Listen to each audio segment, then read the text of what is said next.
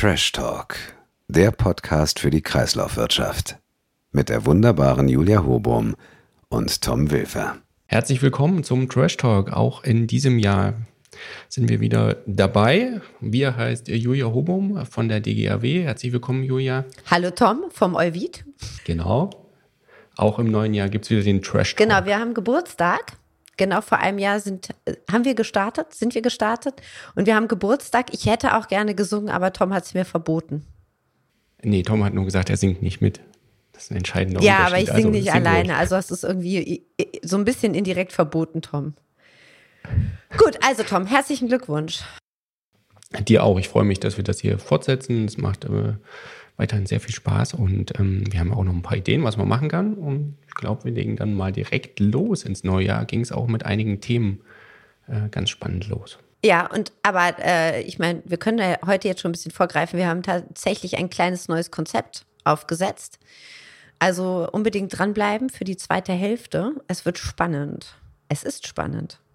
Was ist denn eigentlich so spannend diese Woche? E-Zigaretten. Wir haben immer noch das Thema E-Zigaretten. Ganz, ganz großes Thema. Ähm, ich habe gestern auch wieder eine Sendung gesehen oder einen ganz kurzen Beitrag. Es war Wieso. Ich glaube, Wieso war es. Und ähm, da wurde es auch wieder thematisiert, was eigentlich tatsächlich das Problem ist und was die Verbraucher über diese Vapor wissen. Was weißt du denn über die Vapor? Oder wie du Gar so nichts. sagst, Ich bin- einweg E-Zigarette. die heißt Vapor. Genau. Die Vapor. Die Vapor, Äh, mit dem man da sich weiß ich- gesund raucht. Oh, das ist ja Angeblich. ein ganz interessanter Aspekt. Äh, weiß ich gar nichts drüber. Ich bin aber auch überhaupt gar kein Raucher nie gewesen und insofern bin ich da raus. Und du liest auch Muss den Eu und du liest auch den Euvid nicht. Das ist, das ist richtig, richtig gut. Also man hat es jetzt gefordert in Bayern ein absolutes Verbot.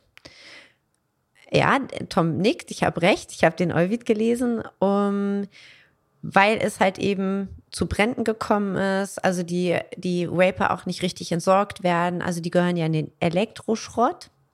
Das ist ja ganz wichtig. Das hat man auch gestern in dem Beitrag wieder gesehen. Die Leute wissen es gar nicht. Die Leute äh, schmeißen das in den Hausmüll oder es landet auf der Straße und das ist natürlich nicht ordnungsgemäß, nicht sachgemäß und führt auch nicht zu einer guten Kreislaufwirtschaft. Du darfst einsteigen, deswegen Hat Tom. Bayern, genau, deswegen hat Bayern äh, angekündigt, dass sie sich im Bundesrat dafür einsetzen sollen, dass sich wiederum die Bundesregierung äh, auf EU-Ebene für ein entsprechendes Verbot dieser, wie ich sage, Einweg-E-Zigaretten einsetzen soll. Genau, so ein krasses Verbot will man aber nicht ähm, einführen, sondern man hat sich auch auf die Batterieverordnung berufen. Demnach sollen ja dann auch die Lithiumbatterien entnehmbar sein. Ähm, ja, das war's eigentlich. Genau, das ist, das ist die Reaktion quasi, die von der EU-Kommission kam, wo man sagt, ja, wir haben doch schon die Batterieverordnung, die kommt jetzt. Ja, aber da. es ist so irre schwach. Und das stimmt ja auch. Wir haben auf der, äh, wir haben die, die, Stroh, die Kunststoffstrohhalme haben wir verboten, also die Kunststoffhalme wurden verboten und bei Einweg-E-Zigaretten äh, schrecken wir irgendwie zurück. Und das ist ja auch noch total gesundheitsschädlich. Also die 13- bis 16-Jährigen, die rauchen das ja wie bekloppt auf dem Schulhof und sind der Meinung, sie rauchen gesund. Hast du mal an so einem Ding gezogen? Äh, zum Glück nicht.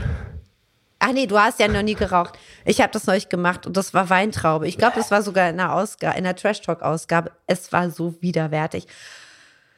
Gut, aber man behauptet, sie sind nachhaltiger, weil ja die, die Zigarettenstummel auch verseucht sind mit Schadstoffen und auch natürlich nicht recycelt werden können. Naja, aber wenn die E-Zigarette, die Einweg-E-Zigarette nicht sachgemäß entsorgt wird, dann ist das auch sinnbefreit Genau. Und, zu behaupten, sie wäre nachhaltiger, ne? und du sagst ja schon, die EU-Kommission zieht sich ein bisschen darauf zurück, dass sie sagt, in Elektrogeräte-Richtlinien, in der WI-Richtlinie steht da drin, dass die Hersteller die Sammlung finanzieren müssen und dafür sorgen müssen, dass das gesammelt wird. Und in der geplanten Batterieverordnung steht ja drin oder ist zumindest geplant, äh, dass Batterien demnächst entnehmbar sein müssen. Aber ich glaube, das löst das Problem der Genau. unsachgemäßen Entsorgung wahrscheinlich nicht. Nein. Die Leute müssen wissen, wohin damit. Da kann ich noch so viel Batterien entnehmen wollen. Wenn die Leute nicht wissen, wo sie ihren E-Schrott entsorgen ähm, sollen, wieder zurückbringen sollen, dann ist das Ganze etwas schwierig. Ähm, Hersteller war gerade eigentlich eine ganz, schöne, eine ganz schöne Überleitung, Tom. Wir haben noch das unglaublich schwierige Wort Einweg-Kunststoffverordnung. Möchtest du mir dazu was dazu sagen? Dazu möchte ich dir was sagen, weil das passt ja ganz hervorragend. Du sagst es schon, das ist eine gute Überleitung. Und da geht es ja gerade auch um andere ähm, Artikel, insbesondere Einwegkunststoffe, verschiedene äh, To-Go-Geschichten, Verpackungen, äh, die quasi dann auch oftmals ähm, ja, Städte, äh, Parks, ähm, Straßen äh, verunstalten, das Thema Littering. Und da gibt es ja jetzt die Pläne mit eben diesem Einweg-Kunststoff-Fondsgesetz und jetzt der dazugehörigen Ver Verordnung, ähm, die Hersteller dann auch in die Pflicht zu nehmen, die Kosten dafür zu übernehmen. Und da äh, sieht das, sieht dieser Entwurf, dieser Diskussionsentwurf vor, dass die Hersteller dieser verschiedenen Produkte insgesamt rund 430 Millionen Euro im Jahr zahlen sollen in einen Fonds. Und aus dem Fonds soll dann, wir hatten das Thema hier im, Podcast auch schon öfter, sollen dann ähm, die kommunalen Entsorger quasi bezahlt werden für ihre Reinigungsleistung. Und das wäre ja theoretisch auch äh, ein denkbarer Ansatz für eben diese Vapors oder Einweg-E-Zigaretten. Jetzt denke ich darüber nach, ob das wirklich mh, mm, naja, dann müsste man ja die Hersteller von Elektrogeräten mit in die Verantwortung ziehen. Schwieriges Thema offenbar. schwieriges, genau, schwieriges Thema. Aber ich finde es an sich ja genau richtig. Wobei doch ab diesem Jahr auch tatsächlich gilt, dass man Mehrweg anbieten soll. Richtig, Mehrweg. Hast du davon schon irgendwas mitbekommen? Irgendwie auch im Privaten vielleicht? Nee, tatsächlich nicht, weil ich jetzt nicht so ein großer To-Go-Fan äh, bin. Äh, aber ja, die Mehrwegangebotspflicht gibt es. Ich glaube, ab einer gewissen Größe der, der ähm, Läden muss man das anbieten. Wie gut das läuft, keine Ahnung. Wobei ich bin ja ein, ich bin ja ein unglaublich großer Fan des Aluschwans, den man so mitbekommt, wenn man, wenn man Essen mitnimmt, dann diesen Aluschwan oder diese Alutäschchen. Ich wasche natürlich das Aluminium zu Hause auch ab und benutze es nochmal. Ja, du wäschst wahrscheinlich auch deine Joghurtbecher. An dieser Stelle einen schönen Gruß an Axel Subkleff. Kommt der ausgewaschene Joghurtbecher in den äh, gelben Sack oder Axel? Brauche ich ihn nicht auswaschen? Jetzt habe ich mit Axel geredet, nicht mit dir, Tom. Ist gut, vielleicht gibt es eine Antwort. Hast du, apropos, hast du jetzt deine Elektrogeräte eigentlich mal zum Supermarkt gebracht? Ich so selten im Supermarkt, also ich komme gar nicht dazu. Nein, habe ich natürlich nicht. Gut. Aber es, da geht's mir, wir hatten es ja ähm, Ende letzten Jahres, da geht es ja offenbar vielen noch so, dass sie das noch nicht so richtig wahrnehmen und die Möglichkeiten Geräte abzugeben. Ja, aber du weißt es und du hast mir, du hast mir gesagt, dass du der Erste bist, der da steht. Und du machst es trotzdem nicht. Das ist so wie die Fußleisten, wenn man die einmal nicht angebracht, nicht, nicht hält, genau, das ist es eigentlich, nicht hält so lange wie ein Pro Provisorium. Genau. Das ist auch in deinem Kopf so. Aber, Tom, vielleicht könnte ja ein Anreizsystem helfen dass du deine Sachen zurückbringst. Das ist ja auch ein ganz großes Thema für Lithiumbatterien und Elektrogeräte im Koalitionsvertrag Anreizsystem, wobei Anreizsystem bitte nicht gleichzusetzen ist mit einem Pfandsystem. Und hier haben die Batterierücknahmesysteme, ich zähle sie einmal auf, Stiftung GRS, GRS, Landbell und CCR ein Papier ähm, zusammengeschrieben, formuliert, und sich für höhere Sammelziele und den Lastenausgleich ausgesprochen. Also eine stufenweise Erhöhung der Sammelquote, der vorgeschriebenen Sammelquote, wäre ja schon hilfreich, um mehr Batterien in einer besseren oder vielleicht auch einer anderen Qualität dann zu sammeln und auch ein entsprechender Lastenausgleich. Kleiner, kleiner Disclaimer an der jo. Stelle, äh, wir haben ja vielleicht auch ab und zu mal neue Hörer, ähm, müssen wir natürlich dazu sagen, dass du nicht nur von der DGAW bist, sondern dass du natürlich auch mehrere Hüte auf hast. Und einer davon ist die äh, Geschäftsführung bei der GRS. Insofern hast du ja quasi entscheidend mitgeschrieben an diesem Papier. Ja, das stimmt. Es hat aber auch Spaß gemacht. Es macht mit den Kollegen auch echt Spaß. Ähm, ich bin aber auch ähm, an der HAW Referentin, also Dozentin. Du, wie gesagt, da gibt es noch mehrere Hüte. Ich habe so, du bist Wahnsinn, es ist Wahnsinn, es ist einfach Wahnsinn. So, und jetzt bin ich raus aus den Themen. Jetzt bist du raus aus den Themen. Aber wir haben, ja, jetzt bin ich raus aus den Themen. Aber ich habe ich hab jetzt dieses Jahr auch für mich ein neues Konzept entwickelt. Ich möchte nicht mehr Witze erzählen. Die Witze waren noch alle durchweg total schlecht, die ich letztes Jahr erzählt habe. Aber ich finde, Tom, damit überrasche ich dich jetzt, Zitate eigentlich ganz schön. Und ich habe was ganz Tolles äh, gelesen Ein schönes Zitat von Helmut Schmidt. Andersdenke, Andersdenkende dürfen auf keinen Fall mundtot gemacht werden. Die Gesellschaft braucht unbequeme Meinungen, solange diese gewaltfrei vermittelt werden. Dies aus gegebenem Anlass. Mehr möchte ich nicht sagen. Kann ich nur unterschreiben, ähm, aber ich glaube, dass wir dann ähm, hier, wir zwei eigentlich dann auch immer ganz interessante Themen haben und auch sicherlich mal mit unterschiedlichen Meinungen und dem sollte man ja immer Raum geben. Genau. Apropos unterschiedliche Ein schönen Gruß hier an unsere Fangemeinde. ja, Apropos Tom. unterschiedliche Meinungen. Im zweiten Teil äh, unserer heutigen ersten Folge im neuen Jahr haben wir tatsächlich dann auch mal zwei Gäste da mit äh, sehr unterschiedlichen Meinungen, zumindest teilweise in einzelnen Punkten. Und ähm, ja, das war schon mal so ein kleiner Teaser. Super, super, super spannend. Hat auch total viel Spaß gemacht. Also ähm, unbedingt dranbleiben. Ich habe, ähm, Tom und ich, wir haben im Vorfeld überlegt, wo wir es bringen. Ich finde keine gute Überleitung, aber ich möchte heute vielleicht mal so ein ganz klitzekleine Werbung machen für eine Veranstaltung.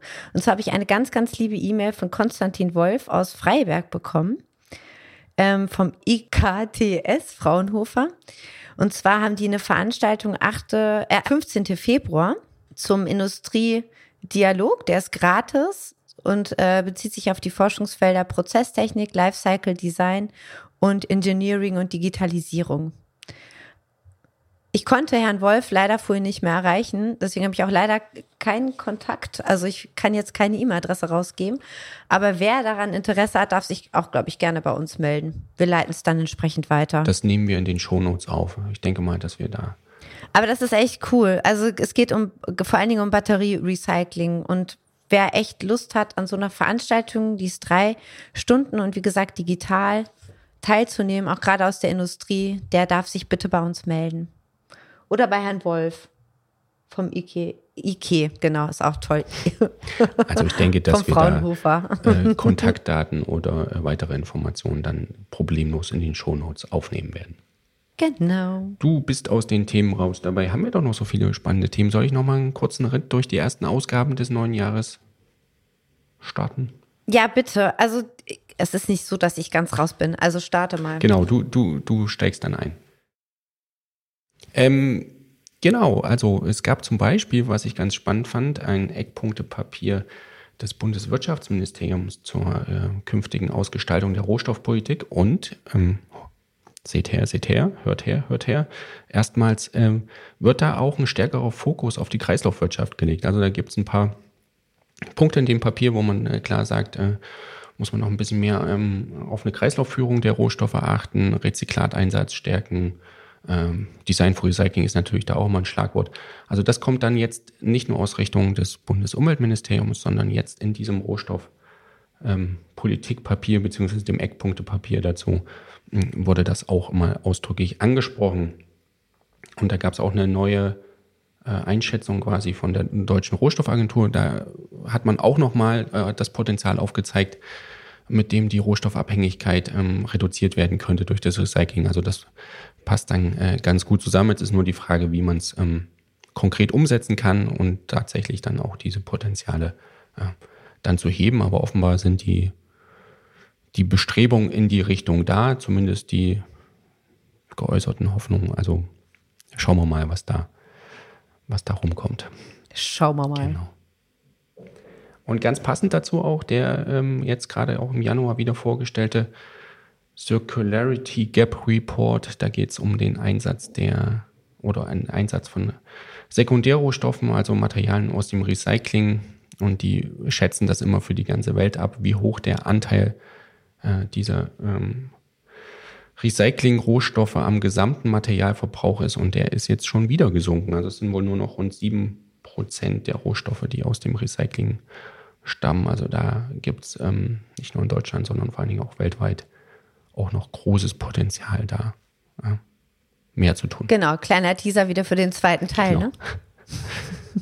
ich baue, ich baue jetzt einfach immer nur so den Teaser, immer nur so für den zweiten Teil ein. Ähm, ja, wie geht's denn der Branche eigentlich so? Ich glaube, ein paar haben ganz gute Zahlen gemacht, 2021. Starke, stark gestiegene Gewinne wegen hoher Altpapier- und Schrottpreisen. Ich habe vorhin auch mal gesehen, ähm, Arubis gehört ja auch dazu. Die haben ja auch angekündigt oder die haben ja auch ein großes Investitionspaket vorgestellt. Genau. Genau, ja. von Arubis hatten wir die Zahlen schon für, für 22, zumindest teilweise. Für viele andere Entsorger, die ja dann erst im Laufe des Jahres oder Ende des Jahres dann die Zahlen genau. für 21 berichtet haben, hatten wir jetzt in den letzten Ausgaben ein paar ähm, Berichte dazu, wo wir uns die, die äh, Geschäftsberichte, Jahresabschlüsse angeschaut haben. Und das zeigt sich, wie, wie du schon sagst, dass vor allen Dingen durch die hohen Rohstoffpreise man da zumindest 21 ganz gut verdient hat in der Branche. Also die meisten gute Geschäfte gemacht. Genau, die Firma, unter anderem die Firma Bug, die Firma Lobbe. Schönmackers hatten wir, glaube ich. Bug auch aus Hamburg. Dran. Genau, hatten wir auch. Also herzlichen Glückwunsch. Ja, genau. Ende letzten Jahres lief es ja dann zum Beispiel mit äh, Altpapier nicht mehr so gut. Äh, da war ja dann die, die Nachfrage der, der Papierindustrie doch äh, deutlich eingebrochen aufgrund der schlechteren Auftragslage. Und gerade so zum Ende des Jahres äh, standen viele Papierfabriken still. Das sorgte dann für volle Altpapierlager, ein bisschen Aufregung auch in der Branche, zumal ja auch ähm, sich die Meldungen ähm, verstärkt haben, dass dann Altpapier tatsächlich auch in die Verbrennung ging, auch wenn keiner so richtig einen, äh, den Umfang der Mengen abschätzen konnte oder abschätzen wollte. Aber das war wohl tatsächlich eine Option und es hat sich dann zum Jahresbeginn ein bisschen beruhigt. Ähm, Export hat auch wieder angezogen. Die eine oder andere Papierfabrik ist dann doch wieder in die Produktion gegangen. Also das hat sich jetzt ein bisschen entspannt, aber gerade zum Jahreswechsel gab es da ein bisschen mehr Aufregung offenbar in der Branche. Ich versuche jetzt mal eine schlechte Überleitung aller Steffi. äh, Steffi Bütecke hat mal gesagt, dass ich immer schlechte Überleitungen mache. Grüße. Wo sammle ich denn das Papier? Neben der Papiertonne sammle ich es im Container. Und da ist gerade die große Diskussion, wie ist das mit den Containern? Ähm, gerade von weggeworfenen Lebensmitteln, ist das in Ordnung? Wie geht man dann mit anderen Containern um? Also wir haben ja noch mehr Textilien, Elektroaltgeräte. Ist dann da das Containern auch erlaubt oder eben nur bei den Lebensmitteln? Ja, das war noch auf jeden Fall ist auch ein spannendes also Thema. Also Containern ist auch. Ist das jetzt eigentlich unter gemischtes schon? Ist das jetzt schon unter gemischtes Container? Nee, äh, oder sonst Gemischtes Hack äh, würde ich vielleicht aus dem Container nicht nehmen. Ähm, aber das ist auf jeden Fall äh, ein Thema, was ja auch auf äh, relativ hoher politischer Ebene angekommen ist. Also ich meine, es waren, glaube ich, Äußerungen vom, vom äh, Justizminister Buschmann von der FDP, ähm, Landes, äh, Bundes Landwirtschaftsminister, jetzt habe ich es, Özdemir, haben sich da beide ja. geäußert, dass man da die Straffreiheit ja. Ähm, ja, äh, quasi einführen will fürs Container und wenn zumindest keine anderen äh, Regelungen ähm, verletzt werden. Also kein Hausfriedensbruch, also wenn man nicht irgendwo über die Mauer klettern muss, um sich das aus einem Container zu holen. weil ich auch, weil ich auch einen Container im Garten stehen habe. Nein, aber jetzt natürlich von Läden. aber, das, aber das ist wirklich interessant, wenn, wenn da eine Straffreiheit dann quasi gewährt wird, ähm, bei diesen Lebensmittelabfällen, die da in Containern auf den Supermarktplätzen stehen, äh, was ist dann gerade mit auch anderen äh, Abfallsammelcontainern, Textilien? Ja, also tatsächlich jetzt Text, wirklich jetzt Textilien. Also bei den anderen, bei den anderen Stoffströmen kannst du vielleicht noch auf die Hersteller ähm, dich beziehen. Aber was ist mit Textilien? Ähm, ich weiß gar nicht, was sammelt man denn noch im Container? Hm. Vielleicht fällt ja unseren Hörern noch was ein. Aber ähm, das ist tatsächlich ein ganz, ganz spannendes Thema. Ein spannendes Thema ist auch das chemische Recycling. Tatsächlich. Das ist noch relativ, das ist eigentlich jetzt noch aktueller, als wir es im letzten Jahr schon hatten. Denn der BDE hat jetzt auch einen Arbeitskreis äh, gegründet zum Thema chemischen Recycling. Und das ist ja auch immer, immer wieder in der Diskussion, immer wieder in der Presse. Ist es Greenwashing? Aber Tom, was ist eigentlich das chemische Recycling? Ja, es ist gut, dass du mich fragst, weil ich ja, äh, meine technische Expertise ist ja super bekannt, also es ist ja genau mein, mein Thema, aber ich habe mich natürlich vorbereitet und da habe ich mal was rausgesucht. Ähm, ja, chemisches oder rohstoffliches Recycling bezeichnet die Umwandlung der Kunststoffpolymere in ihre Monomere bzw. chemischen Grundbausteine oder Basischemikalien, also die Depolymerisation mittels thermochemischer bzw. chemischer Prozesse Allerdings gibt es da nicht, noch nicht wirklich eine einheitliche Definition, aber das war jetzt mal so ein grober Zusammen, äh, eine grobe Zusammenfassung, aber das, das sind ja ganz viele äh, verschiedene Verfahren, die da unter dem Label chemisches Recycling laufen. Genau, die Pyrolyse, Vergasung oder Flüss Verflüssigung, das war's. Das war's. Das war's. Und jetzt hätten wir eigentlich, also eigentlich haben wir jetzt so eine, so eine super Überleitung in den zweiten Teil, oder? Genau, weil, das kann man ja auch an der Stelle sagen, ähm, haben wir vorher schon aufgezeichnet, den zweiten Teil und ähm, wirklich spannend. Und zwar geht es da ganz konkret ums chemische Recycling. Und wir haben diesmal, ich hatte es schon angekündigt, zwei Gäste, äh, die dieses Thema äh, zusammen mit uns aus verschiedenen Gesichtspunkten beleuchten werden und vielleicht auch hier oder da mal äh, unterschiedlicher Meinung dazu sind. Willst du sie jetzt nicht auch noch verraten? Das kannst du doch machen. Oder erwartest du jetzt, dass ich doch noch ein Geburtstagslied singe? Entweder Geburtstagslied oder Gäste vorstellen oder beides. Heute kann es regnen, stürmen oder schneien, denn du strahlst ja selber wie der Sonnenschein. Es sind Jürgen Evan und der Dirk Textor. Mir fällt nichts weiter ein. Aber die sind's. Wir freuen uns. Wir haben uns sehr gefreut, dass die zwei direkt zugesagt haben, uns äh, ja ein bisschen zu dem Thema etwas zu berichten. Also ist sehr spannend. Bleiben Sie bitte dran. Bis gleich.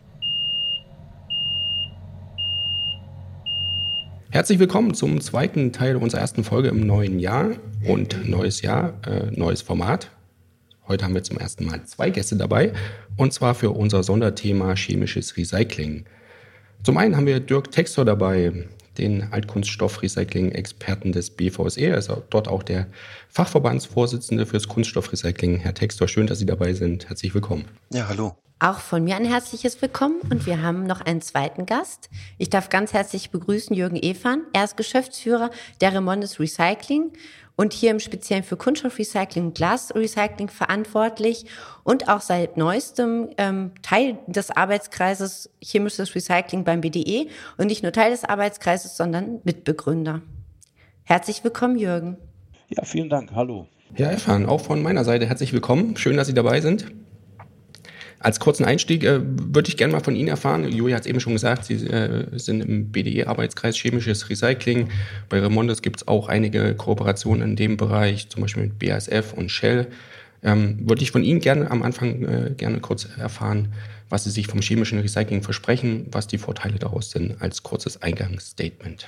Ja, vielen Dank auch äh, an Ihre Richtung. Da, schönen Dank, dass ich dabei sein darf. Ja, der BDE hat sich nach, nach gefühlten dreieinhalb Jahren dann da doch auch von uns allen überzeugen lassen, dass wir diesen Arbeitskreis gründen und da auch eine Meinung aus dem BDE haben. Ich freue mich darauf. Es hat gerade begonnen und äh, es ist wirklich auch passend und hochkarätig besetzt. Die Ideen sind gut. Ähm, zu den Projekten können wir sicherlich nachher nochmal sprechen. Ähm, ja, was versprechen wir uns vom chemischen Recycling? Grundsätzlich muss man vorwegnehmen, dass man das Mechanische komplementär zum Chemischen oder andersrum so sieht. Das ist für uns wichtig. Das heißt, ich muss das Mechanische unbedingt weiterentwickeln und ich muss das Chemische aber auch zulassen in Deutschland. So, das chemische Recycling ist sicherlich das chemische Kunststoffrecycling als Oberbegriff äh, zu sehen. Wir sind an der Stelle aktuell sehr intensiv mit dem Thema Pyrolyse beschäftigt. Was möchten wir? Wir möchten gerne als Branche und auch als Unternehmen Stoffströme aus der Verbrennung beziehungsweise auch aus der Mitverbrennung dem Recycling zuführen. Das ist für uns wichtig. Und zwar, wenn man es mal in Zahlen ausdrücken würde, die Hälfte dessen, was zurzeit an Kunststoffabfällen in Deutschland anfällt, geht noch in eine sogenannte energetische Verwertung. Und das ist ja ein Riesenpotenzial, was wir da haben. Und dieses Riesenpotenzial würden wir natürlich ganz gerne äh, nutzen, um die Hälfte dessen in das chemische Recycling in den nächsten Jahren zu bringen. Und das funktioniert auch die chemische und auch die petrochemische Industrie haben einen riesen Transformationsprozess vor sich. Und dieser Transformationsprozess, der ist nicht nur chemisches Recycling, der ist Biomasse, der ist CO2-Speicherung, der ist alles Mögliche. Und ich denke, wenn wir unseren Teil dazu beitragen, mit der chemischen Industrie diesen Transformationsprozess zu begleiten, dann haben wir was geschafft. Natürlich muss der Businessplan funktionieren, aber über allem steht bei uns, wir müssen es gemeinsam machen, gemeinsam mit allen Beteiligten, nicht nur mit den mechanischen Kunststoffrecyclern, sondern letztendlich mit allen Beteiligten entlang der Wertschöpfungskette. Das wäre uns wichtig. Die Industrie muss dazu, die NGOs müssen dazu und natürlich auch die Politik. Nur so macht es unseres Erachtens Sinn. Dankeschön, Jürgen, für das Eingangsstatement. Ähm, Dirk, in deiner Funktion als BVSE-Fachverbandsvorsitzender hast du dich ja zuletzt sehr kritisch zum Thema chemische oder zum chemischen Recycling geäußert und hast von einem Greenwashing gesprochen. Ähm, kannst du uns ganz kurz zum Einstieg erklären, warum oder was dich besonders an den Verlautbarungen aus der Industrie stört? Mhm. Also zum einen, das hat der Jürgen Effern ja gerade gesagt, ähm, muss man, glaube ich, auch mit den Begrifflichkeiten ein bisschen aufpassen. Also das chemische Recycling äh, gibt es ähm, nicht. Es gibt auch nicht das werkstoffliche Recycling. Die Gemeinsamkeit beim werkstofflichen Recycling ist halt einfach die, dass die Polymerketten erhalten bleiben. Beim chemischen Recycling, wie gesagt, da gibt es verschiedene Verfahren, ist eigentlich die Gemeinsamkeit, dass die Polymerketten äh, zumindest nicht in Gänze ähm, erhalten bleiben. Ähm, das ist erstmal so die, die ähm, Grundvoraussetzung, dass man verstehen muss, dass man äh, nicht über ein Verfahren äh, redet. Wenn wir jetzt über die Pyrolyse reden, ist halt äh, bei der Pyrolyse so, dass die äh, Polymerketten teilweise ähm, aufgekrackt äh, werden. Äh, und äh, dann ist eigentlich schon von vornherein klar, dass natürlich die, die äh, Energie, die man hineinstecken muss, mehr ist, als wenn man die werkstoffliche, das werkstoffliche Recycling nimmt und die Polymerkette ähm, aufrecht. Äh, das ist, äh, glaube ich, eine, eine wichtige Grundvoraussetzung, dass man die äh, versteht. Ähm, was mich stört, ist, dass das so, so Marketingbegriffe wie Advanced Recycling äh, benutzt äh, werden. Ich war damals Ende der 90er bei der DKR. Da hatten wir schon dieses ähm, Advanced äh, Recycling. Also so richtig fortschrittlich ist das nicht. Das sind bekannte Techniken. Das ist auch nichts Schlimmes. Das ist auch nichts Schlechtes. Mich stört halt nur dieser Marketingbegriff mit Advanced, dass das fortschrittlicher sei als das, was man im Werkstofflichen macht. Das glaube ich äh, nicht. Ähm, wenn der Jürgen Effern von, von komplementär spricht, äh, wäre das was, was ich gerne unterstützen ähm, würde. Ähm, was, äh, glaube ich, ein bisschen dem noch widerspricht, ist auch wieder so diese Marketing-Thematik, dass der Eindruck von einigen ähm, erweckt wird, dass man mit dem chemischen Recycling sämtliche Probleme im Kunststoffrecycling äh, lösen kann. Das, das glaube ich nicht. Ich glaube, diese Vereinfachungen, äh, die helfen uns nicht, nicht weiter. Dieses Schwarz-Weiß-Denken hilft uns nicht weiter, sondern ich glaube, man muss ganz genau auf die Kunststoffe, auf die Polymere schauen. Äh, für welche Polymere kann ein chemisches Recycling eine sinnvolle Ergänzung sein und bei welchen möglicherweise nicht. Bekanntes Beispiel wäre vielleicht der, äh, der PET-Flaschenkreislauf der funktioniert werk werkstofflich nur wirklich äh, sehr gut. Da hat das chemische Recycling, glaube ich, keinen richtigen äh, Ansatzpunkt. Bei anderen Stoffströmen kann man es sicher auch gerne kontrovers äh, diskutieren. Ja, Herr Texer, das waren ja schon einige Punkte, die wir jetzt nutzen können zur Diskussion. Ich würde dann gerne mal bei der Frage anfangen, ähm, welche in, für welche Inputstoffe sich die verschiedenen Fa Verfahren, also jetzt äh, reden wir vor allem über Pyrolyse, wenn ich das richtig verstanden habe, für welche Einsatzstoffe, für welche Arten von Kunststoffen diese Verfahren überhaupt in Frage kommen. Also in, insbesondere die Frage, wie sieht es mit stark verschmutzten Kunststoffen aus, Mischfraktionen, Sortierresten. Ist es dann für Verpackungsabfälle sinnvoll oder eher für Abfälle aus anderen Bereichen, wie vielleicht aus dem E-Schrott, Alterautos oder, oder aus dem Gewerbeabfall? Mhm, also die Kunststoffe, die heute äh, nahezu vollständig in die Verbrennung gehen, sind natürlich aus meiner Sicht als Befürworter des werkstofflichen Recyclings eigentlich prädestiniert für die Verfahren im chemischen Recycling mit der Pyrolyse. Äh, da muss man natürlich auch wieder auf die äh, Chemie gucken. Und da ich bei meinem ersten Arbeitgeber selber auch fleißig pyrolysiert habe, habe ich da, äh, glaube ich, eine Vorstellung, was, was gehen kann und was äh, nicht. Ähm, auch da äh, ist letztendlich Physik und Chemie. Das äh, kann man nicht alles über einen Kamm scheren.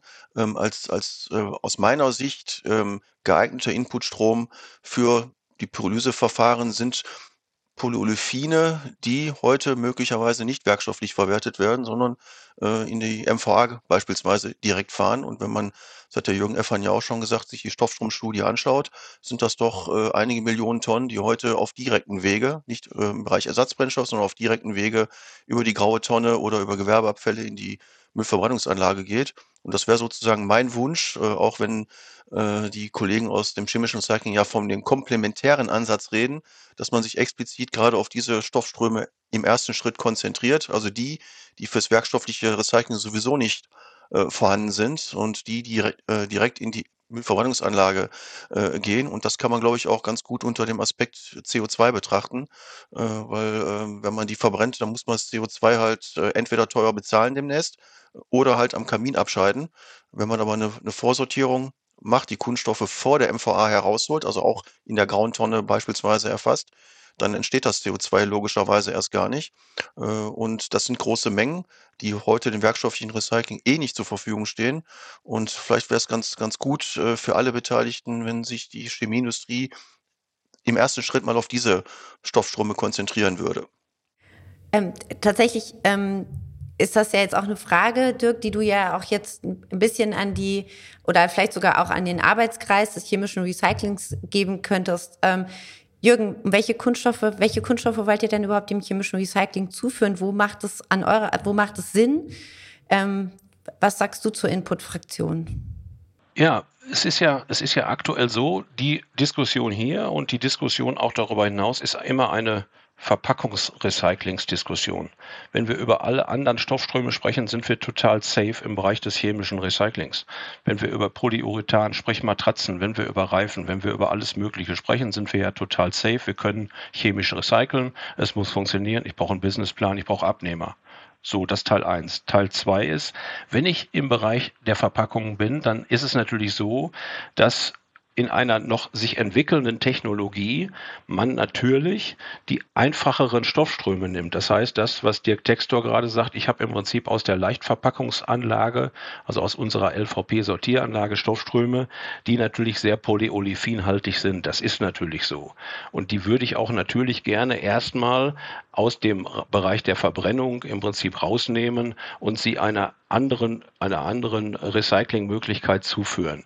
So, das ist natürlich die Diskussion, wo man dann ja immer wieder mit konfrontiert wird. Ja, dann kann man ja auch sofort mechanisch. Nein, kann man nicht, weil es halt eben Dinge sind, die normalerweise im Prinzip in die, in die, in die Verbrennung gehen. Das heißt also, ich bin erstmal bei einem sehr polyolephilreichen Thema. Ich habe natürlich noch andere Kunststoffthemen. Ich habe natürlich Polyamid. Ich habe natürlich teilweise auch andere Kunststoffthemen dabei. Ich habe sogar noch ein Stückchen Papier dabei. Das würde mit den Informationen, die wir aus unseren Pyrolyse Anlagen, das heißt aus den Partnern der Pyrolyseanlagen haben, funktionieren. Mittelfristig muss natürlich der Polyolefingehalt so ein Stückchen weichen gegen in, in Richtung anderer Kunststoffthemen. Und da muss man natürlich gucken, dass man das natürlich in den nächsten Jahren erweitert. Das heißt, wir fangen erstens klein und zweitens einfach an, bringen aber im Prinzip das Ergebnis, sodass wir nachher ein Pyrolyseöl haben aus einem vergleichsweise hohen, hohen Anteil an Polyolefinen. Mittelfristig wäre es schön, wenn wir eine Diskussion führen in zehn Jahren, wo wir sagen, wie kriegen wir denn die Windräder chemisch recycelt? Also das wäre im Prinzip so der, der rote Faden, den man da hat. Beim Verpackung, wie gesagt, bin ich ganz bei Dirk Textor. Wir müssen an der Stelle sicherlich in den Polyolefin-Bereich rein und wo er schon sagt, bei uns in einer Müllverbrennungsanlage, in einer Beteiligung in Köln sind wir gerade dabei, über eine Vorschaltanlage Stoffströme rauszuholen. Ein Großteil dessen, was normalerweise verbrannt worden wäre, geht im Prinzip sowohl ins Mechanische, nämlich die, die, ich würde mal sagen, die formstabileren Sachen in unsere Sortieranlage gehen dann ins mechanische Recycling und der Folienanteil geht natürlich dann ins chemische Recycling. Also da ist schon was auch, was man im Prinzip auch jetzt hier macht. Sie haben es ja eben schon gesagt, Herr Elfan, ähm, im Moment äh, ist der Anteil ähm, noch relativ hoch mit Polyolefin. Wie, wie weit sind denn die Projekte im Einzelnen, wo man sagen kann, wie geht es denn weiter oder was ist denn realistisch zu erwarten zum Einsatz anderer äh, Kunststoffarten, äh, stärker vermischter oder äh, ja auch verschmutzter Kunststoffe? Ja, da ist, da ist viel zu erwarten und da passiert auch viel. Aktuell ist es so, dass wir mit unseren Partnern natürlich am Ende der Wertschöpfungskette darüber sprechen, dass hinten natürlich mehr möglich ist als das, was jetzt möglich ist. Das heißt, das ist relativ einfach. Nach hinten hin geht das Zeug, das fertige Pyrolyseöl in den, in den Steamcracker, sicherlich mit Massenbilanzthemen, mit Massenbilanzansätzen. Und letztendlich ist es so, was da rein, was da, was da rein darf, darf, ist aktuell begrenzt. Das heißt, die Technologie ist begrenzt und dementsprechend ist der Input begrenzt begrenzt. Das heißt, kann ich das ein, Stück, ein Stückchen aus, aus Sicht der chemischen und petrochemischen Industrie erweitern, so kann ich auch das Inputmaterial natürlich anders ansetzen, als ich es heute mache. Also da ist das Nadelöhr letztendlich natürlich der Abnehmer, aber natürlich daraus folgend nach vorne hin auch natürlich die Pyrolysetechnologie. Und aktuell ist es so, dass man natürlich aus, aus, aus Sicht der chemischen und petrochemischen Industrie noch vorsichtig ist mit anderen Produkten außer rohölbasiertem Nafta, die natürlich dann in den Cracker gehen. Und insofern wird sich das, je nachdem wie auch die chemische Industrie diesen Transformationsprozess ernst nimmt, auch nach hinten hin äh, öffnen und dementsprechend auch für Inputströme öffnen. Also eigentlich nur, eigentlich weiter optimieren oder optimieren und dann auch tatsächlich mehr Kunststoffströme zulassen. Jetzt ähm, jetzt ist das ja eigentlich auch aus einer anderen Sicht sehr, sehr spannend, das Thema. Nämlich, wenn wir in die Diskussion gehen und miteinander vergleichen, und das habt ihr beide gerade auch schon angedeutet, geht es auch immer um Bilanzen.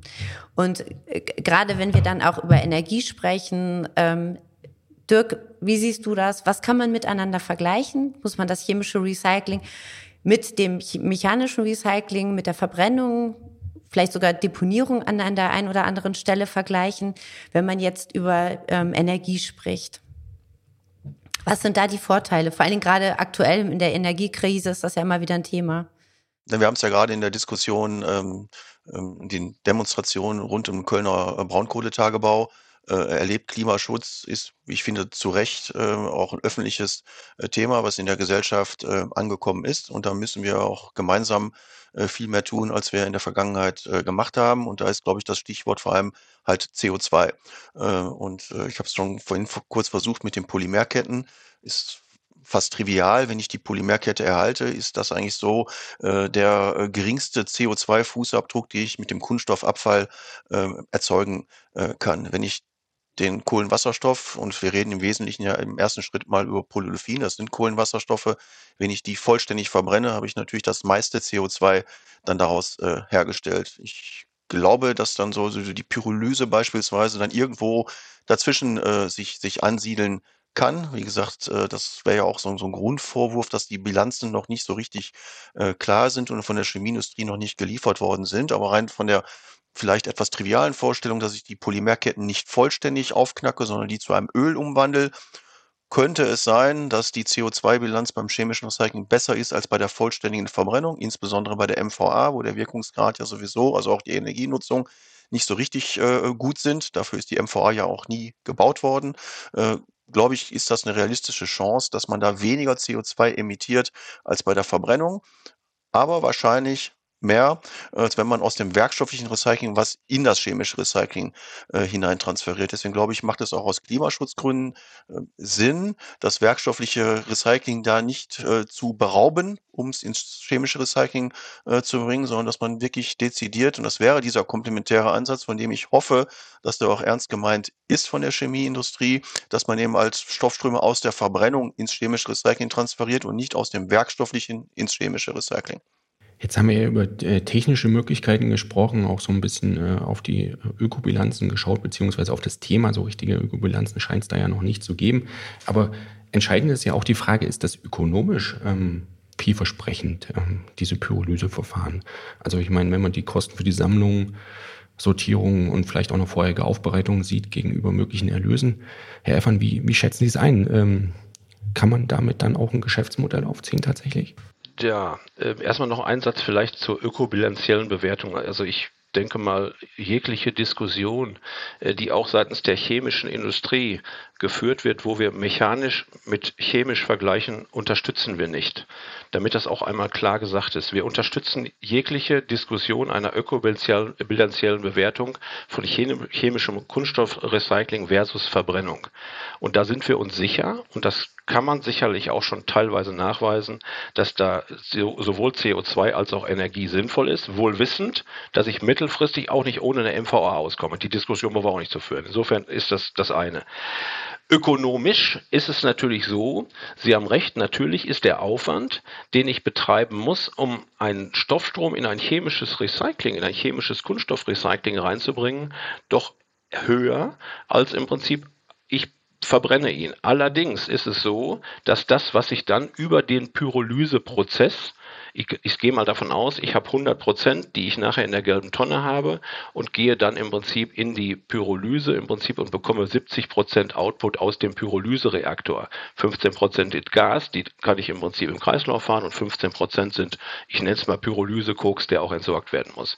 Letztendlich geht es darum, wenn ich es ökonomisch betrachte, natürlich, das Sammeln ist das gleiche. Ich muss aber nochmal, und das sollten wir tunlichst nicht unterschätzen, den Stoffstrom aufbereiten. Und zwar so extrem aufbereiten, dass er genau in die dafür zuständige Pyrolysetechnologie passt. Das ist nicht ganz einfach und das ist auch gar nicht gar nicht im Prinzip abzutun. Da muss man einen Aufwand betreiben, den man allerdings dann durch eine fun funktionierende Pyrolyse mit einem guten Produkt bezahlt bekommt. Das heißt, letztendlich wird es bezahlt am Ende der Wertschöpfungskette für den Wert dessen, was ich erzeuge, nämlich für das Pyrolyseöl. Und das ist was wert. Denn letztendlich geht es, wie gesagt, in dem ich, ersatz, ich ersetze Fossil, ich ersetze Nafta durch Pyrolyseöl sicherlich ein Thema, wo man sagt, das muss man sich bezahlen lassen. Unabhängig davon äh, ist es ja auch legitim, äh, Dinge zu tun, äh, um sie sich dementsprechend bezahlen lassen. Also ökonomisch hängt sicherlich, also ich muss wissen, was ich vorne habe, aber hängt sicherlich dann auch, was ist es nachher hinten wert. Und da sind wir aktuell der Meinung, jetzt gibt es nicht viel Pyrolyseöl auf dem Markt, aber das, was es gibt, ist natürlich exorbitant bezahlt, wohl wissend, dass dass das nicht so bleibt, wenn es mehr gibt. Aber da wird im Prinzip sicherlich ähm, da äh, der Kreislauf geschlossen. Genau, Herr Effan, Sie haben es schon gesagt, was kommt hinten raus? Ähm, wir waren jetzt bisher hauptsächlich bei, bei den Inputstoffen, äh, ein bisschen Ökobilanz und äh, ökonomische äh, Fragestellung. Das ist ja auch eine ganz wichtige Frage. Ähm, wo kann man die dabei gewonnenen äh, Rohstoffe einsetzen? Gibt es da nicht sogar auch Vorteile? Ähm, im Vergleich zum äh, mechanischen Recycling oder anders ausgedrückt, verhindert das äh, chemische Recycling nicht auch ein, ein Downcycling, äh, Herr Textor? Vielleicht erlaubt ihr mir noch eine kurze Bemerkung zu der ökonomischen Komponente. So, solange das chemische Recycling nicht auch ein, ein Quoten Thema ist. Und ich wäre dafür, das mit den Quoten noch ein Stückchen ähm, abzuwarten und da vielleicht noch äh, ein bisschen zu schauen, wie sich das im chemischen Recycling äh, entwickelt. Ist es ja natürlich eine rein ökonomische Entscheidung, in der Regel von sehr großen multinationalen äh, Unternehmen, also der Chemieindustrie, der kunststofferzeugenden Industrie, in Pyrolyseanlagen beispielsweise zu investieren. Äh, ich finde dagegen kann ich nicht argumentieren, wenn die diese unternehmerische Entscheidung treffen und dann im Wettbewerb logischerweise zur energetischen Verwertung, sei es MVA oder Ersatzbrennstoff stehen, müssten sie sich halt an diesen ökonomischen Maßstäben messen lassen, also an den Kosten für beispielsweise einen vermischten Kunststoff oder einen Sortierrest aus einer LVP-Sortieranlage, die zum Ersatzbrennstoff aufbereitet wird. Wenn die Chemieindustrie da wettbewerbsfähig ist, dann darf sie das äh, sein. Dagegen finde ich, ist auch äh, überhaupt nichts äh, ähm, zu sagen. Und so wie es aussieht, werden diese Entscheidungen ja aktuell in der Chemieindustrie so getroffen, dass ohne Quote es trotzdem gemacht wird, dass also in diesem Bereich investiert wird. Das äh, finde ich äh, gut, das ist auch, auch fair, das ist dann auch komplementär zum ähm, energetischen, äh, also zum werkstofflichen Recycling, dass man Wettbewerb zur Energie, energetischen Aufbereitung macht. Das kann man tun, das findet äh, statt. Ähm, die, die Produkte, die rauskommen, wenn man bei Pyrolyse äh, ist, sollen natürlich Kohlenwasserstoffe äh, sein. Und der Jürgen Effern hat es gerade auch schon gesagt, wenn ich also hinten Kohlenwasserstoffe haben will, muss ich vorne auch möglichst viel Kohlenwasserstoffe hineinstecken. Also die, die ganzen äh, Sachen, die, die mit Sauerstoff äh, beispielsweise PET ne, äh, kombiniert sind, die sind in der Pyrolyse äh, schlecht. Ähm, die ganzen sogenannten Heteroatome, also Chlor, Brom, Schwefel, die sind auch nicht so richtig gut geeignet. Ähm, da muss man dann äh, genau schauen, wie der Input dann auch wirklich ähm, zusammengeschneidert äh, wird. Und auch, das ist für mich ein ganz, ganz wichtiges Thema im Bereich werkstofflichen Recycling, spielt tatsächlich Design for Recycling auch für das chemische Recycling, für die Pyrolyse eine große äh, ähm, Rolle, weil wir haben bei den, den Flexibles, den kleinen Polyolefin-Verpackungen, äh, sehr viel Nitrocellulose-basierte äh, Druckfarben. Und selbst wenn man von Chemie keine Ahnung hat, Nitrocellulose und hohe Temperatur, ob jetzt Pyrolyse oder Extruder, ist keine gute Kombination. Also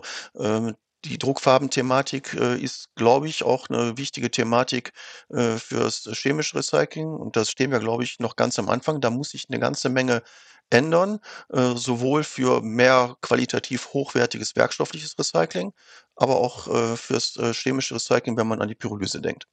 Ja, das war ja äh, auch, das waren ja schon wieder diverse Vorlagen zu, zu weiteren Themen. Also ähm, gerade wenn wir über die Bestrebungen zum Design für Recycling gehen, ist doch eigentlich auch die Frage, ähm, wenn es da mehr Bestrebungen gibt, äh, äh, zu mehr Monoverpackung, weniger Verbundkunststoffe, äh, vielleicht auch weniger ähm, Kunststoffarten, die da in, in, den Einsatz kommen, ist dann das chemische Recycling überhaupt noch relevant äh, in dem Bereich? Äh, oder ähm, ja, ist es dann nicht eher das mechanische Recycling, was wir ja schon haben, was natürlich auch offenbar weiterentwickelt werden muss, aber spielt dann chemisches Recycling noch eine Rolle, wenn die politischen Vorgaben dann in eine stärkere Richtung gehen? Wie sehen Sie es, Herr Effern?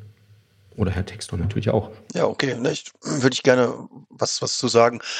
Man kann sich die Welt natürlich als, als ideale Kunststoffwelt vorstellen. Da hätten wir möglicherweise 100% transparente PET-Flaschen als äh, Verpackung und nichts, nichts anderes. Da, glaube ich, könnte man tatsächlich alles äh, werkstofflich wunderbar machen. Aber die Realität sieht natürlich anders äh, ähm, aus, weil ich äh, verschiedene Anforderungen an Verpackung habe. Äh, und äh, die Mengen, die sind halt groß, die, die äh, wirklich da sind. Und man muss natürlich auch für alle Rezyklate, also für alle werkstofflich produzierten Rezyklate letztendlich auch, auch Märkte äh, ähm, haben. Und wenn man sich die, die Märkte äh, anschaut und wenn man jetzt auf LVP-Sortierung schaut, gibt es halt Stoffströme nach LVP-Sortierung, für die der Recycler Geld bezahlen muss, um sie zu bekommen. Formstabiles Polypropylen beispielsweise. Es gibt aber auch Stoffströme, insbesondere die kleinen gemischten Flexibles, für die der Recycler noch Geld bekommt, wenn er die äh, recycelt. Und da, da sieht man schon so ein bisschen so die, die, die, die Spannung, die da äh, unter ökonomischen Aspekten äh, äh drin steckt. Äh, und äh, klar, kann man jetzt über Design for Recycling, muss man auch äh, reden, kann man bei den Flexibles, glaube ich, noch viel, viel machen. Ja, die Druckfarben habe ich gerade schon mal äh, kurz angesprochen, um mehr sozusagen in eine werthaltige Fraktion auch ähm, zu, zu transferieren. Aber solange das so ist, wie es ist, und äh, wir werden in Deutschland jetzt nicht den, den Weltmarkt damit äh, vollständig gleich verändern, äh, darf man auch den Blick vor den Realitäten nicht verschließen, dass also auch nach LVP-Sortierung polyolefинreiche Stoffströme da sind, die heute ins Werkstoffliche äh, gehen, die aber auch in die energetische äh, Verwertung gehen, die mit Zuzahlungen belegt sind. Ähm, das ist die, die Realität, ähm, ob sie mir nun so gefällt oder nicht, aber die ist halt da. Ähm, Dankeschön, Dirk. Ich würde, ich würde Jürgen, da mal ganz Jürgen kurz auch, eben, ich wollte, okay ich wollte gerade die Frage auch, ich wollte die Frage genau auch noch an dich geben, natürlich. Vielen Dank. Du bist jetzt bitte Liebe dran. Julia, vielen Dank. Ich, ähm, ich bin der Meinung, dass wir, dass wir, und ich wollte eigentlich gar nicht in so eine Kontradiskussion, aber wenn wir über mechanisches Kunststoffrecycling sprechen, dann ist das natürlich endlich. Die Diskussion brauchen wir nicht zu führen. Ja, es ist Energie, technisch sinnvoller aktuell für die ersten Schritte. Natürlich habe ich mit dem Produkt des chemischen Recyclings viel, viel mehr Möglichkeiten und muss das, kann das auch viel, viel breiter nutzen. Und ich denke, wenn wir über eine deutsche Lösung Verpackungsgesetz mittlerweile so weit sind, dass wir einen dreistelligen Eurobetrag dafür zahlen, dass wir in eine Quote kommen, dann machen wir was falsch. Das ist einfach so. Die Diskussion brauchen wir nicht zu führen. Diese dreistellige Quote ist ja dann schon im Prinzip eine, wo ich sage, das kriege ich ja schon besser verbrannt. Nein, das wollen wir nicht. Und jetzt macht man dem chemischen Recycling in Deutschland die Tür zu. Das kann man tun, aber es ist aktuell nicht sinnvoll. Das heißt also, das chemische Recycling wird sicherlich nach morgen hin äh, gebraucht werden, wohl wissend, dass man natürlich eine Lösung finden muss, beide, beide Systeme miteinander zu verbinden und sie auch beide ausbauen muss. Das ist unwahrscheinlich wichtig, glaube ich. Und wir müssen ja auch nur über die Grenzen von Deutschland hinweg gucken. Das Thema ist ja auch überall erledigt. Wir diskutieren ja, wenn wir in Amsterdam sitzen würden oder in Kopenhagen, das gar nicht. Die Diskussion brauchen wir gar nicht. Wir brauchen sie nur hier, weil wir uns im Prinzip irgendwann mal diese Themen in dieses Verpackungsgesetz reingeschrieben haben und diesen Begriff werkstofflich begründet haben. Insofern, ich glaube, ich glaube, ja, wir brauchen das chemische Kunststoffrecycling und, und wir müssen im Prinzip es auch sicherlich auch gemeinsam tun. Das ist im Prinzip sicherlich die, die Idee dahinter. Jetzt ist ja eigentlich, ähm, wenn ich das richtig verfolgt habe in der Vergangenheit, Jürgen, die, das Hauptargument, und bitte korrigiere mich, wenn, wenn das falsch ist, aber das Hauptargument auch für das chemische Recycling, dass wir eben kein Downcycling haben. Du hattest das ja gerade schon gesagt, irgendwann ist dann auch die letzte, ich sag's jetzt mal ketzerisch, aber die letzte Parkbank gebaut und die letzte Bahnschwelle oder was auch immer man aus den recycelfähigen Kunststoffen dann noch machen kann.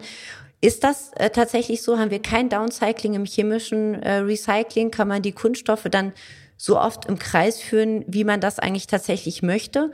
Oder trägt man dann doch auch irgendwann wieder genug Störstoffe rein, dass man sagt, okay, ähm, das können wir jetzt vor allen Dingen im Non-Food oder Entschuldigung, im Food-Bereich ähm, nicht mehr einsetzen? Unabhängig davon, dass Downcycling ein schräger Begriff ist, aber wenn wir ihn jetzt schon nutzen, dann nutzen wir ihn natürlich gerne. Aber natürlich ist Downcycling ein Begriff, den ich mit dem chemischen Recycling nicht übereinander kriege. Wohl wissend, wohl wissend, dass wenn ich im Prinzip in die Stoffstrombilanz reingehe und eine Ausbeute von 70 Prozent Pyrolyseöl und daraus dann wiederum eine Ausbeute von 70 Prozent Kunststoff, Vorprodukt Kunststoff habe, so habe ich im Prinzip von 100 nachher 50 Prozent wiederverwertet, also richtig in den Kunststoffbereich und kann ihn auch total flexibel einsetzen. Äh, es gibt natürlich auch immer in einem Pyrolyseprozess in dieser, in dieser Temperaturregion natürlich auch diesen sogenannten Pyrolyseglücks, das heißt also 10 bis 15 Prozent habe ich natürlich Abfall. wie ich ihn verwerte, äh, ist im Prinzip ein zweites Thema, aber Downcycling in dem Sinne, ich bleibe mal bei der Parkbank, äh, gibt es beim chemischen Recycling natürlich nicht. Jörg, ich danke dir, dass du das mit dem Downcycling gerade noch mal kurz angemerkt hast. Dirk, die Frage natürlich auch bitte gerne an dich. Ja, also der, der Begriff äh, Downcycling ähm, gefällt mir aus äh, vielerlei Gründen nicht. Einer ist schlichtweg Physik, ist Thermodynamik. Äh, man kann nichts äh, upcyclen, es sei denn, man steckt viel Energie rein. Das heißt, alles in unserem Leben, alles auf unserem Planeten ist letztendlich äh, Downcycling und manchmal mache ich dann ganz gerne so ziemlich plakative äh, Beispiele, wenn im, im Wald der Baum umfällt, wird aus dem nie wieder ein Baum, aber natürlich geht der, dieser Baum in einen Kreislauf äh, rein. Alles wird irgendwie auch äh, ähm, verwertet. Ne? Und äh, aus dem Baum muss nicht wieder ein Baum werden. Bei den Kunststoffen diskutieren wir es eigentlich äh, so, sozusagen der Flug der guten Tat der PET-Flasche. Die PET-Flasche wird wieder eine PET-Flasche. Die Lebensmittelverpackung aus Polyolefin soll und muss wieder eine Lebensmittelverpackung äh, werden. Die, diesen Ansatz halte ich äh, für, für falsch. Ähm, das äh, ist im Werkstofflichen aus polymerspezifischen Gründen auch tatsächlich ein Problem. Ähm, und ähm, ich glaube, es ist ganz wichtig zu verstehen, dass dieses langlebige Produkt Kunststoff Kunststoffe, das ist ja das Problem, wenn sie in der Umwelt äh, auftauchen und also unkontrolliert in der Umwelt auftauchen, dass der Kunststoff halt ein sehr langlebiges äh, Produkt ist. Das ist eigentlich ein werkstofflicher äh, Vorteil. Wir haben es aber eben geschafft, aus langlebigen Produkten sehr kurzlebige äh, Produkte zu machen, also Wegwerfartikel. Äh, und ich glaube, dass es wichtig ist, äh, diese, diese sehr kurzlebigen Kunststoffprodukte in langlebige Kunststoffprodukte umzuwandeln. Und selbst die, die oft so geschmähte Parkbank, äh, die sorgt natürlich dafür, dass der Kunststoff, der dann in der Parkbank ist, auf die nächsten 20 Jahre sicher kein CO2 äh, ähm, wird. Und ähm, man dass man eine Parkbank, dass das ein sinnvolles Produkt sein kann. Das kann man, wenn man durch die Parks oder Autobahnraststätten mal sich das ein bisschen anschaut, äh, wahrscheinlich nicht abstreiten. Äh, es gibt natürlich auch andere Produkte, die äh, äh, tatsächlich oder Rezyklate, die Neuwaren ersetzend.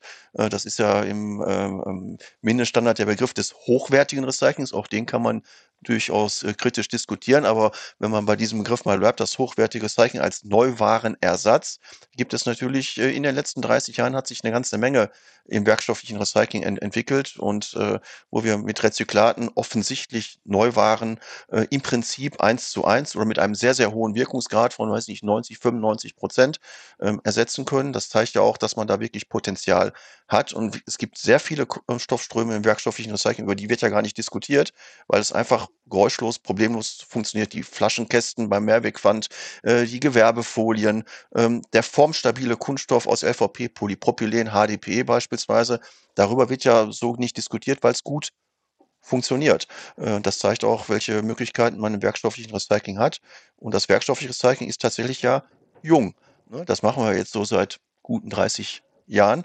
Äh, da ist sicherlich noch ordentlich Potenzial nach oben, wenn man auch das Design für Recycling berücksichtigt, was aus meiner Sicht noch viel zu wenig berücksichtigt wird. Wir haben ja jetzt wirklich eine, Fülle von äh, Punkten schon diskutiert und hier und da haben wir es auch mal gestreift. Äh, die Frage wäre noch, wie müssen die politischen und gesetzlichen Rahmenbedingungen ausgestaltet werden? Also im Koalitionsvertrag steht ja zum Beispiel drin, chemisches Recycling soll als Recyclingoption im Verpackungsgesetz verankert werden. Ähm, ja, die kurze Frage an Sie. Äh, wie schätzen Sie das ein? Welche Erwartungen haben Sie noch an die, an die Politik? Und äh, was müsste sich da tun in dem Bereich ähm, chemisches Recycling, mechanisches Recycling und natürlich äh, insgesamt auch, äh, um die äh, Verwertung von Altkunststoffen voranzubringen? Ja, ich, ich, äh, ich denke, das ist ein, ein guter und auch wichtiger Ansatz, den wir jetzt hier diskutieren. Ähm, ich glaube, was im Koalitionsvertrag steht, ist das eine. Ähm, ich glaube, in Deutschland ist es sicherlich so, dass es aktuell andere Themen gibt. Nur wenn man gerne möchte, dass eine solche Industrie wie diese auch in Deutschland Fuß fasst, wie in allen anderen Ländern drumherum, dann muss man diesen Satz im Koalitionsvertrag natürlich auch mal mit Leben füllen. Das nützt nun mal nichts. Oder man streicht ihn wieder, das kann man gerne tun. Nur man kann es im Prinzip jetzt nicht einfach gar nicht betrachten und womöglich sagen, ja, wir stellen uns mal an die Außenlinie und beobachten das, was ihr macht. Ihr könnt es ja machen. Ja, wir können es machen. Wir sind im Verpackungsbereich, also ich kann für unser Unternehmen sprechen, an der Stelle natürlich auch in der Lage, was zu tun. Wir würden aber nicht gegen dieses Verpackungsgesetz investieren und gehen natürlich mit Investitionen dann eher ins europäische Ausland. Auf der anderen Seite ist es so, wenn man in die europäische Verpackungsverordnung oder in die, in die, in die aktuell gerade veröffentlichte Verpackungsverordnung reinschaut, dann ist ja, obwohl nicht chemisches Recycling mit einem Wort genannt wurde, ist völlig klar, dass hier Quoten aufgerufen werden, speziell wenn ich über Lebensmittelkontakt spreche, die man, und so ehrlich muss man ja miteinander mal sein, die man mechanisch nun mal nicht erfüllen kann. Das heißt, die Folge dessen, was in Europa passiert, ist zumindest ein, ich mache dem chemischen Recycling, Klammer auf, es muss vieles noch nachgewiesen werden, Klammer zu, die Tür auf, und gehe dann natürlich mit dem Thema auch in eine möglich sinnvollere äh, Recyclingquote über alles. Und das ist im Prinzip in Deutschland, glaube ich, nicht angekommen politisch. Und ich glaube, diese Diskussion, die wir hier führen, ist für mich zumindest irgendwann obsolet. Mein Vorschlag wäre, wir nehmen das Verpackungsgesetz, lassen die werkstoffliche Quote von 63 Prozent, schützen diese für einen Zeitraum von zehn Jahren und lassen sie im Prinzip da stehen und nehmen im Prinzip diese Quote auch als anerkannte Quote. Die übrig gebliebenen 37 Prozent, die zurzeit natürlich alle möglichen Wege gehen. Die gehen zumindest auch ins chemische Recycling. Es ist gleichwertig und wird auch im Prinzip in die Quote anerkannt. So, da kann man jetzt drüber diskutieren. Dann hätte man eine Investitionssicherheit für ein chemisches Recycling in Deutschland. Und die brauchen wir ja nun mal. Die wir in Holland oder in Dänemark oder wo auch immer haben, haben wir hier nicht. Und diese Diskussion muss man führen. Insofern ist es wichtig, in Deutschland mal aus diesem, aus diesem Thema Verpackungsgesetz rauszugehen und mal nach Brüssel zu gucken oder überall anders hinzuschauen, was da passiert. Und dann wundern wir uns einfach, dass halt eben Dinge hier in Deutschland nicht passieren, sondern dass sie woanders passieren. Und das ist halt eben schade. Die Holländer sagen sogar, wir möchten gerne 2030 10 Prozent des Recycled Content über chemisches Recycling haben. Soweit müssen wir ja gar nicht gehen. Aber wir machen halt eben sofort die Tür zu und das kann ich zumindest nicht verstehen direkt an dich. Schaffen wir es nicht alleine mit dem mechanischen Recycling? Ähm, nee, ich meine, äh, der Jürgen Effern hat ja, äh, habe ich gerade so empfunden, äh, jetzt nicht mal einen Waffenstillstand, sondern ein Friedensangebot gemacht, äh, um es mal vielleicht äh, so zu formulieren. Ähm, ähm, also die, die, die äh, Quote ähm, ist ähm, logisch ein Thema und was ein großes Thema ist, ist Recycled Content äh, mit den äh, wahrscheinlich jetzt auf 10% reduzierten äh, ähm, Rezyklateinsatz Lebensmittelverpackungen, die nicht aus, aus äh, PT äh, bestehen. Ähm, ich, ich, halte da diese 10% äh, im, im Bereich werkstofflichen Recycling für schwierig bis unrealistisch. Äh, ich glaube nicht, dass das machbar ist. Deswegen plädiere ich auch sehr da, dafür, wirklich auf diesen Neuwarenersatz abzuzielen. Und aus dem Joghurtbecher kann ich natürlich wieder ein Becher machen, aber der ist dann halt ein Pflanztopf oder eine, eine, eine Regentonne, bei denen ich unzweifelhaft eine Neuware äh, substituiere. Aber aus dem Joghurtbecher werde ich, und das, so sehe ich das, äh, nie wieder einen Joghurtbecher äh, machen, weil äh, wenn da mal Kirschjoghurt drin war, kann ich da keinen Erdbeerjoghurt mehr drin abfüllen. Das äh, geht nicht, weil die Polyolefine halt äh, die Eigenschaft haben, dass die eben auch ähm, Substanzen aufnehmen, die migrieren. Äh, ähm, das äh, kriegt man nicht hin. Und wenn man bei den Flexibles schaut, wird es noch schwieriger. Druckfarben und Kaschierkleber hatte ich vorhin schon mal kurz erwähnt. Wenn ich das natürlich im Extruder alles homogenisiere, dann habe ich da Substanzen drin, äh, die sicher nie wieder für Lebensmittelkontakt äh, ähm, geeignet äh, sind. Ich glaube, das, das muss man akzeptieren. Das ist auch so. Äh, und ich fürchte halt, dass die Menschen, die in Brüssel diese Gesetze machen, ähm, ich schwimme da auch nur an der Oberfläche, aber noch viel weniger Ahnung haben von der Polymerchemie, äh, wie ich die habe. Äh, das äh, ist halt äh, so. Wenn man auf Neuwarenersatz abzielte, hätte man, glaube ich, schon ein bisschen mehr gekonnt, ja. Also Dirk, an der Stelle sei dir gesagt, du kennst schon den Begriff Thermodynamik. Das ist schon mehr als der ein oh. oder andere kennt. Dass keiner nach der Prüfungsnote fragt, die ich damals im Studium hatte, dann ist okay, brauche ich auch nichts dazu sagen. Ja. Kann, kann nicht schlechter sein als meine.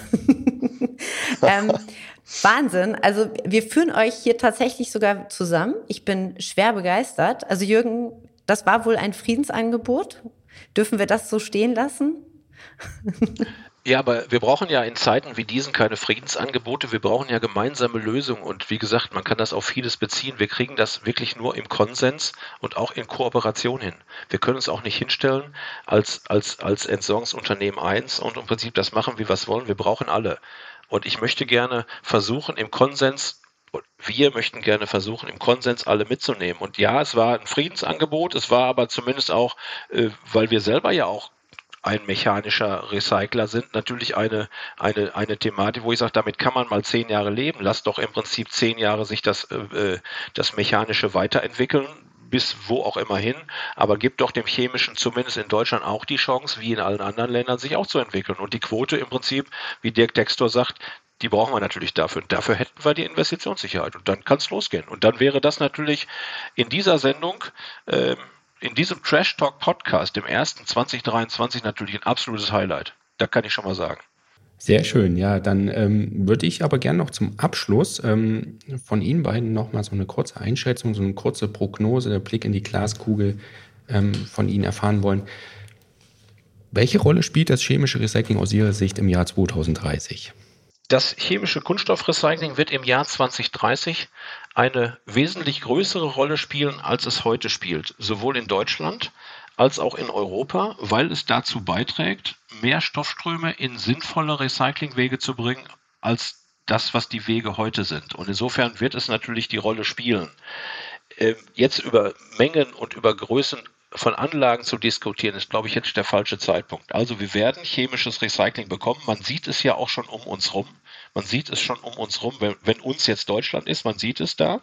Und ich glaube, es wird auch mit den vielen Aufgaben, die wir noch haben, und das ist ja auch gar nicht alles fertig, und die Kritik muss man sich ja dann auch anhören und die Nachfragen muss man, den Nachfragen muss man sich auch stellen.